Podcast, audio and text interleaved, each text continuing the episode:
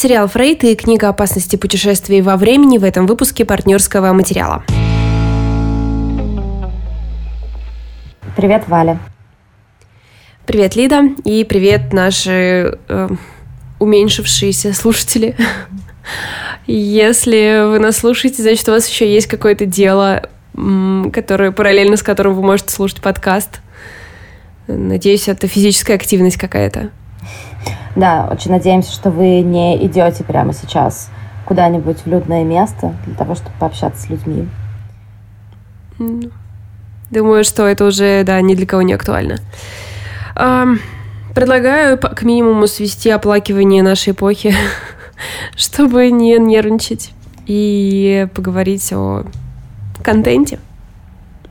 Да, я согласна с тобой. Но мне кажется, что весь контент, который я сейчас как-то вижу, употребляю, там вообще невозможно не, не упоминать о том, что происходит. Я согласна с тобой, нужно как-то держать себя в руках. Ты знаешь, как это то, что нельзя называть. Хорошо. Примем за правило. Давай. А что у тебя сегодня? У меня сегодня сериал, который называется «Фрейд». Это немецкий Netflix. И это не вот, чтобы я в пучине отчаяния настолько, что уже пошла по европейским сериалам в Netflix. Нет, на самом деле это проект, о котором довольно много говорят. И по большей части его сравнивают с Шерлоком BBC, что мне кажется не совсем справедливо. Ну, то есть давайте не будем все сериалы, в которых есть симпатичный, социопатичный герой, и который расследует какое-то преступление, давайте мы не будем их все сразу сравнивать с Шерлоком. Пожалуйста, можно как-нибудь без этого обойтись? Понятное дело, что заменить детектива на какого-нибудь врача, это, ну, это просто, это просто идеальный ход. Тем более такая личность, как Фрейд – и я где-то читала о том, что мы привыкли, что Фрейд это такой саркастичный дед с сигарой, который на нас смотрит, и в глазах у него не мой вопрос. Какие у тебя отношения с твоей матерью и все прочее. Но тут, черт подери, они взяли очень-очень похожего актера. Я потом смотрела фотки молодого Фрейда, действительно похож. И насколько он горячий просто. Роберт Финстер — это звездочка моего марта теперь. И интересно, конечно, из-за того, что это немецкий сериал, я вообще никого не знаю из этих актеров. То есть кажется, что вот это знакомое лицо, это знакомое лицо. Но, тем не менее, от этого, знаешь, такое ощущение новизны это, это очень круто, правда. Когда mm-hmm. не все одни и те же, а кто-то, кто-то новенький. А, о чем, собственно, сериал? Это Вена, 1886 год. Мы видим молодого Зигмунда Фрейда, ну, наверное, ему там, я не знаю, сколько ему там, 30, 25. А, он mm-hmm. посмешище для всего неврологического сообщества, потому что он пытается продвигать свои методы, а, еще тогда даже не психоанализ, а свои методы э, связанные с гипнозом, пытается вводить термин, в терминологию такое понятие, как подсознательное, но все над ним смеются, говорят о том, что ему нужно химию подучить, и вообще он не шарит. Из-за этого он подсаживается на кокаин уже тогда, и... Единственное, выход какой-то, который может прийти в голову. Когда ты в 86-м году в Вене, ну, может быть. Да. К тому же тогда, тогда просто кокаин еще не считался чем-то супер опасным. Но это было просто, знаешь, такое лекарство от всех бед. И почему бы, почему mm-hmm. бы и нет? Он не может... Я думаю, сейчас это многие разделяют. Да, за исключением того, что сейчас не очень легально. А, молодой Фрейд не может жениться на своей возлюбленной по имени Марта, потому что ее родители против, говорят, что вообще как у него успехи. Он же нищеброд. И особенно мне нравится, что этот нищеброд живет в огромной квартире со своей собственной помощницей. И когда он не осмеивается своими коллегами, он ходит по всяким званым вечерам. И на одном из таких вечеров он знакомится с ясновидящей Флёр. И дальше... Так. И дальше закручивается такая линия из странных похищений, убийств и всего прочего, к чему также будет иметь отношение Фрейд. Ты знаешь, мне больше показалось, если опять же сравнивать, мне больше показался Фрейд похож на алиениста. Это тоже сериал в такой викторианской эпохе, медицинско-детективный, но он не, как мне кажется, не зашел с каким-то супер успехом у зрителя. Ну, по крайней мере, у меня точно, потому что я посмотрела три серии и бросила. Ну вот я тоже хотела сказать, он какой-то был скучный. Что-то там какое-то все было невнятное. Ну да, да, несмотря на то, что мне очень нравится Дакота Фаннинг, и я готова с ней смотреть много всего, но нет, нет, не пошло. И еще одно, наверное, главное отличие от Шерлока заключается в том, что Шерлок, он же, по сути, смешной. Там очень много юмора, там очень много каких-то моментов, э, которым радуется фандом, и после этого делает многочисленные фанфики. Это же очень-очень-очень мрачный сериал. То есть э, он прикидывается детективом, но на деле это, знаешь, такой психоаналитический детектив о личных травмах, о коллективных травмах. То есть один из героев там страдает от посттравматического расстройства, другой герой страдает, там, я не знаю, депрессивных состояний, биполярных состояний. То есть это действительно больше уходит э, не в криминальную линию, а именно в такую линию психиатрическую. И это действительно очень круто, несмотря на то, что от биографии там довольно мало чего осталось. Ну, то есть, что там? Ну, то, что... Ну, вот... там додумано много чего всякого. Ну, да, да, там, в случае сюжета там очень много всего придуманного, и это окей. Я не ждала какой-то там биографической истории. Для этого у нас есть, я не знаю, «Опасный метод» Кроленберга, где там э, рассказывается про один случай из практики как раз Фрейда и Юнга, его заклятого ученика. И из правдивого я не знаю, но то, что да, он еврейский доктор, над которым сначала все немножко посмеивались, то, что он пристрастился к кокаину, и то, что у него есть возлюбленная Марта, и то, что он дружит с поэтом, чье имя я сейчас забыла. Вот, вот так вот. Вот, вот, вот такой уровень у меня подготовки. Очень-очень-очень мне понравилась атмосфера Вены конца 19 века. Mm-hmm. То есть, знаешь, это в целом такой довольно выхолощенный сериал. То есть он э, в те моменты, когда нужна грязь, когда нужна кровь, какие-то, не знаю, какая-то пыль на этих безупречных костюмах, она появляется, но при этом чувствуется, что и художник по костюмам, и художник-декоратор, они очень скрупулезно свою работу выполняли. И, конечно, это тоже не может не подкупать. Я когда смотрела, у меня, меня не покидало ощущение, что это какой-то, знаешь, сумасшедший хаос. ну, потому что там... Э, я-то думала, что Фрейд будет, э, ну, понимаешь, таким сторонником скептицизма, сторонником науки и все прочее, а потом там какая-то мистическая линия подходит, и мы до конца не понимаем, реально это или нет, и только ближе к концу ну, становится очевидно, что большая часть какой-то мистики, которая там есть, да, это опять же все метафора каких-то зависимых отношений, какой-то внутренней травмы или еще чего-то такого. Небольшой спойлер. Там есть э, вот эта девушка ясновидящая, который живет со своими приемными uh-huh, родителями. А приемная мать, она тоже такая непростая, обладает каким-то каким-то то ли даром, то ли знанием методики, она ее гипнотизирует. Прерываемся? Угу. Нет. И она ее гипнотизирует. Нет. И то, как она попадает под ее влияние, в какой-то момент я поняла, что это же очень э, хороший способ передать сложные, мучительные отношения, не знаю, там, дочери с ее матерью, когда ты понимаешь, что мать имеет слишком большое над тобой влияние, ну или любой родитель, или любой ребенок, да, когда родитель имеет слишком большое над тобой влияние, но ты не можешь ничего сделать. В ее случае из-за того, что она, ну, загипнотизирована, а в случае какой-то реальной жизни это просто потому, что слишком велико вот это влияние, это давление, которое зачастую люди могут оказывать друг на друга. И именно в этом, мне кажется, главный плюс этого сериала. То есть я, ну ты знаешь, я очень люблю, когда э, это именно какие-то психологические состояния, состояние какого-то психи- внутреннего надлома, когда оно передается через что-то э, паранормальное. Внешнее? А? А, через ага, что-то паранормальное, да, да. Именно во многом поэтому я люблю хорроры. И тут это удается просто блестяще. Как мне кажется, создателям сериала есть один момент, когда а, один из главных героев хочет покончить с собой, ну, то есть у него такие очень сильные суицидальные мысли. И тоже то, что у него происходит внутри в этот момент, то, какие мысли его поглощают, то, какие образы он видит – это тоже сделано просто замечательно. Я, к сожалению, ничего не могу сказать про шоураннера. Его зовут Марвин Крен, ну, он австриец, и я ничего у него не смотрела. То есть он снимал какие-то детективные сериалы, «Четыре квартала», нек- некий сериал под названием «Место преступления», но вот на этом как бы мои полномочия все, просто потому что я ничего у него не видела. А, потому что все-таки мы с вами все по большей части смотрим британские и американские сериалы. Тем не менее, очень вам рекомендую обратить внимание, но еще раз подчеркну, зависит от вашего настроения. Сейчас очень важно не поехать кукухой.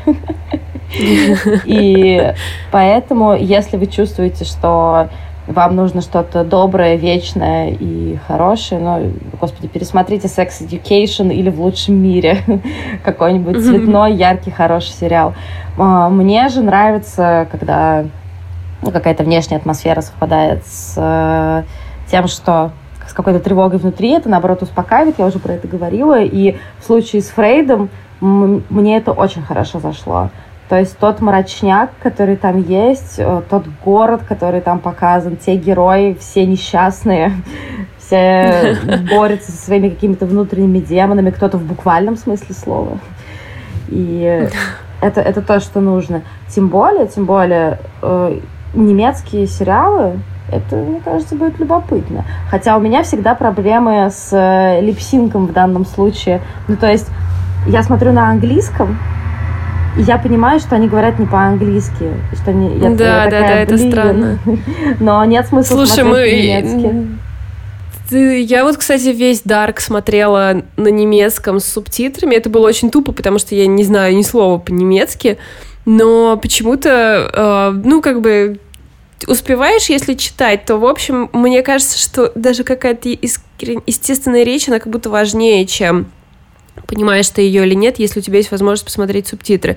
И Dark, то есть это же очень запутанный немецкий mm-hmm. сериал, где очень много героев, надо все помнить. И как-то, в общем, это мне не помешало разобраться в сюжете.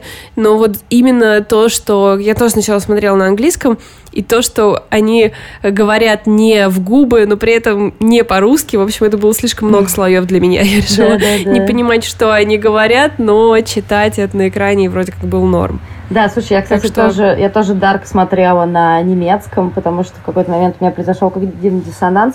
Но мне, кстати, не очень понравился, может быть, дубляж Дарка английский. Мне казалось, что они какие-то ну, не, не, без, не знаю, как будто эмоции не совпадали у голоса mm-hmm. с теми, которые мне были нужны. И в тот момент я переключила на немецкий и поняла, что вот да, именно если брать голос как одну из э, эмоциональных составляющих, которые потом тебе помогут составить впечатление от сериала, то это важно. Ну, слушай, да, наверное, э, мне осталась последняя серия, я ее специально оставила на, на случай, если мне нужно будет чем-то подпитаться.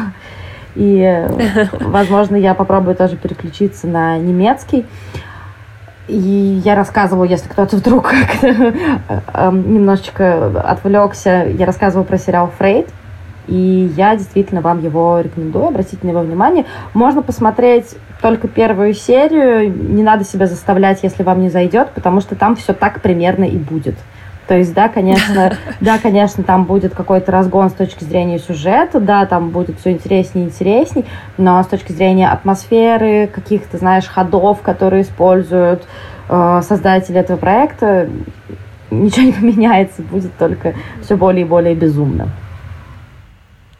Звучит как отличная рекомендация. Ну и вообще звучит как сериал специально для тебя сделанный. Как будто бы кто-то анкетировал тебя, все, что ты любишь как бы в жизни, и такие вот, э, ребята, у нас есть задача сделать идеальный сериал для Лидии Кравченко из Нижнего Новгорода. И австрийские специалисты такие, хорошо, беремся за дело. У меня, к сожалению, книга, которая мне не понравилась в этом выпуске, и хотя не мы уже говорили с тобой, что странно рассказывать о вещах, которые не нравятся, но, в общем, так выходит, что у меня просто нет даже времени прочесть что-то, что мне понравится, так что мне пришлось домучивать «Опасности путешествий во времени» Джойс Кэрол Оутс. Это фантастическая антиутопическая книга с очень многообещающей э, завязкой, и я, в принципе, не исключаю, что она зайдет, э, например, тем, кто очень много читает Янга Далта и может как-то переключиться, сделать скидку на очень упрощенный язык и форму. Но тоже с большой уверенностью советовать не могу. Но идея здесь какая, что есть некоторое не очень далекое будущее, в котором США э, немножко развалились, потом собрались снова в САШ, и э, там полностью подавлена всяческая свобода слова, э, большой брат, э, что там, ну, в общем, э, такой мир, который мы всегда легко можем себе фантазировать. Э, довольно банальный в своих решениях вот таких. То есть несвободное общество нарисовано очень условно и очевидно. Это такое смесь какого-то коммунистического Советского Союза и представления о коммунистическом Советском Союзе в США. И рассказы а, служанки, видимо, да? Да, да, ну нет, там, знаешь, там побежден сексизм, там э, побеждены большинство болезней, при этом цветет расизм в какой-то такой странной форме. Ну, то есть мышап таких идей. И наша главная героиня школьница. И как-то я пропустила, видимо, этот момент, когда собиралась читать книгу, а, потому что удивительно талантливая, смелая школьница, которая э, мыслит не так, как все. В общем, такое начало не, не очень, э, не обещает каких-то глубин.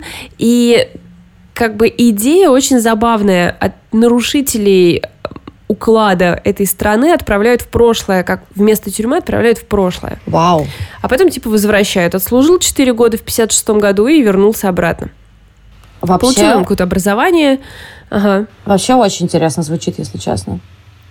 Да, да, очень, но эм, вопросы к этой идее у меня возникли уже, когда я была где-то на второй половине книги. То есть у тебя общество а, с ограниченными свободами полностью, нет свободы слова, все очень жестко, и ты отправляешь нарушителей своего режима во время, где все не так, где есть свобода слова, где есть свобода собраний и свобода мыслей. Они там живут, и как они должны перевоспитаться, и еще вопрос в том, что а там есть история с тем, что то, что ты делаешь в прошлом, влияет на твое настоящее и будущее? Ну, там еще нет твоих э, даже родителей, то есть ты там... Нет, там очень строго, ты не можешь выходить за пределы определенной территории, и эта территория — это кампус э, посредственного университета, то есть это университет, где э, ученые работают над теориями, которые, как мы знаем, никогда не а, подтвердятся. То есть они там что-то изучают. А, ну, э, она учится на факультете психологии, поэтому там куча всяких а, бредовых теорий изучается, в частности, там, что холодность матери приводит к аутизму у детей, ну, вот такие, короче, всякие вещи. То есть это университет посредственности, то есть даже если ты сам по себе уникальный какой-то человек – оказавшись в нем, даже живя по его правилам, ты вроде как не, сможешь ни построить карьеру, ни вырваться никуда. Но и так тебе просто запрещено покидать его территорию. Вообще это немножко О, странно. Там есть какие-то... Да. Прости, я просто у меня задержка, поэтому я немножко тебя перебиваю. Ничего, ничего, ничего, говори.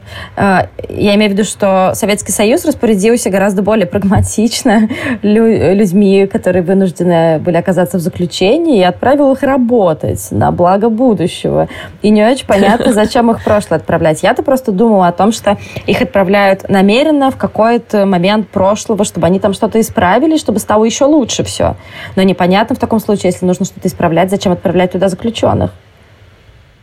Это очень... Это вопрос, который не разрешается в общем и целом. И, конечно, тогда, когда ты его в какой-то момент задаешь в процессе, ну, то есть, тем более тебе же сразу все не объясняют, то есть ты думаешь, ну, сейчас я пойму, почему она там сидит в прошлом. То есть ей, конечно, грустно и одиноко, но как бы ей было бы грустно и одиноко в тюремной камере, это бы тоже да. сработало. Зачем да, суетиться да, да. с прошлым?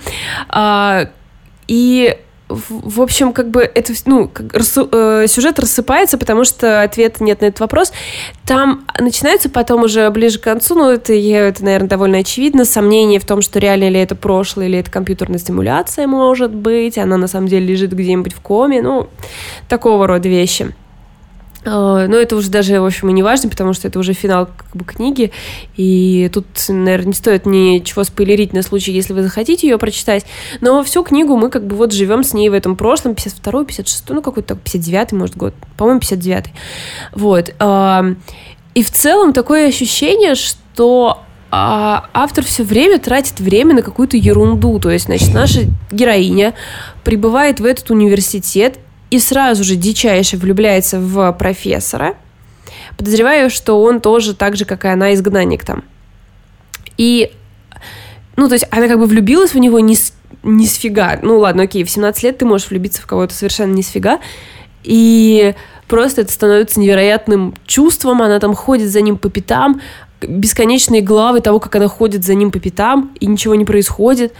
А, огромное количество глав посвящено всяческим ее потрясениям, связанным с 59 годом, но я не знаю, может быть, она действительно рассчитана на более молодого читателя, а, который как бы не знает очевидных исторических вещей, и там что-то про демонстрации против, например, войны во Вьетнаме, по-моему, и то есть и мы, короче, несколько глав читаем, и она так восхищена, что они такие смелые, они пошли, и она тоже пошла, хотя ей было нельзя, какие там удивительные люди, знаешь, это со светлыми лицами. И, в общем, ты такой, что происходит вообще? Это мне пытаются историю рассказать каким-то доступным языком или чего. А может, ну, реально Вроде как так. не всю рассказывают. Да, да, да. Ну, в общем, какая-то ерунда. Куча, это, типа, страницы за страницей описания психологической теории, которая, как мы знаем, в скором времени будет там опровергнута, например. Или какие-то эксперименты над мышами, их свободой воли. И это, конечно же, невероятная метафора на несвободное общество и индивида в нем. В общем, блин, зачем это все происходит со мной, думаешь, в течение книги? Конечно, это любовная линия тоже совершенно э, какая-то неубедительная.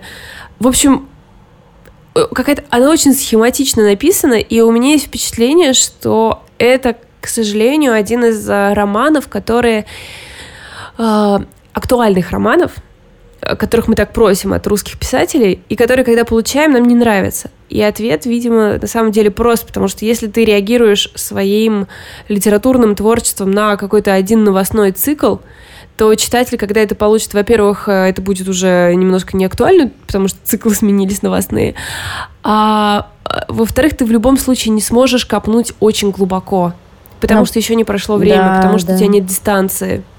Да. И да, и фантазировать, во что там Трамп превратит Америку, э, когда еще он не исчез с радаров, и когда еще непонятно, какие последствия его действий, это преждевременно. И получается пустоты в тех местах, где должно быть какое-то высказывание или предостережение, ну, а типа предостерегать нас о том, что надо беречь свободу слова, показывая это на примере того, что девочку арестовывают за то, что она какую-то слишком свободную речь на выпускном толкает, это ну, я не знаю, это типа Netflix третьей линии, знаешь. Вот это вот, э, там есть ромкомы третьей линии, вот какие-то, возможно, то есть просто на коленке из штампов так обидно, потому что, конечно, казалось и из названия, из идеи, что здесь будет как бы больше чего-то. Вот, к сожалению, я вот не могу вам посоветовать. И я всегда расстраиваюсь, когда выходят плохие Янка Даут книжки. Ну, потому что понятно, что одна книга не, не изменит там отношение к жанру или всего прочего, но так хочется, чтобы этот жанр, раз он есть, раз его выделили отдельно, э, ассоциировался в том числе и с качественной литературой. Я просто имею в виду, что какая-то одна, какой-то один качественный роман Янка Дауте — это там огромное достижение, но еще один плохой роман — это то, что усиливает негативную репутацию. Поэтому не надо писать плохие Янка Даут романы. Напишите плохой взрослый роман. Их как бы 50 на 50. Слушай, я боюсь, что это и есть взрослый роман, честно говоря. Упс. Я боюсь, что он не, да, не позиционируется как Young Adult. Я это как бы так отнесла, может быть, потому что мне показалось, что... Но что он простоват, но с другой стороны, хорошие young adult, они не простоваты, то есть там никто за дурачков подростков не держит. Вот. Ну, в общем, а, это, насколько я понимаю, я ничего раньше у нее не читала, но, насколько я понимаю, она очень много пишет, то есть у нее очень-очень много книг, И, наверное, это тот случай, когда ты там, ну, какие-то есть, бывают, случаются отписки. Вот. Странно, что они до нас доходят. Мне нравится, как мы всегда готовы принять вообще любого человека, даже если он снял плохой фильм или написал плохую книгу. Ну вот у него, ну вот, наверное, у него другая книжка хорошая. Ну вот, а вот, наверное, у меня настроение было какое-то не очень, и поэтому не зашло. Нет, ну вы попробуйте, попробуйте. Ну, Валь, вот положа Знаешь, руку на сердце. Положа руку на сердце. Не рекомендуешь ты ее никому? Нет, вообще никому не рекомендую. Но, но, я видела столько хороших отзывов, и как бы... Uh, в общем, получается, uh, задача нашего подкаста рассказать вам о контенте. Но также мы никогда не уверены в своих оценках. И оставляем вас с открытым вопросом. Да, я уверена, что... я уверена только если речь заходит о русских сериалах типа «Мертвого озера». Тогда да, как бы. Тогда у меня все очевидно. Ну, э, на этом, наверное, все. Спасибо, что с нами были и, в общем, выделили в постапокалипсисе время для нас. Да, у нас сегодня такой немножко коротенький выпуск получается, но все равно мы остаемся с вами, а вы, пожалуйста, оставайтесь с нами. Это очень важно для и страны через неск... и мира. Красиво, красиво. Через несколько дней, кстати, выйдет наш э, книжный клуб. Посвящен он будет э, книге «Наследство». И я вам очень рекомендую его послушать. По-моему, получилось отлично. И присоединяться к нам, если что. В апреле мы читаем книгу «Лгунья». Напишу об этом в Инстаграме. Спасибо. Всем пока. Всем спасибо. Пока.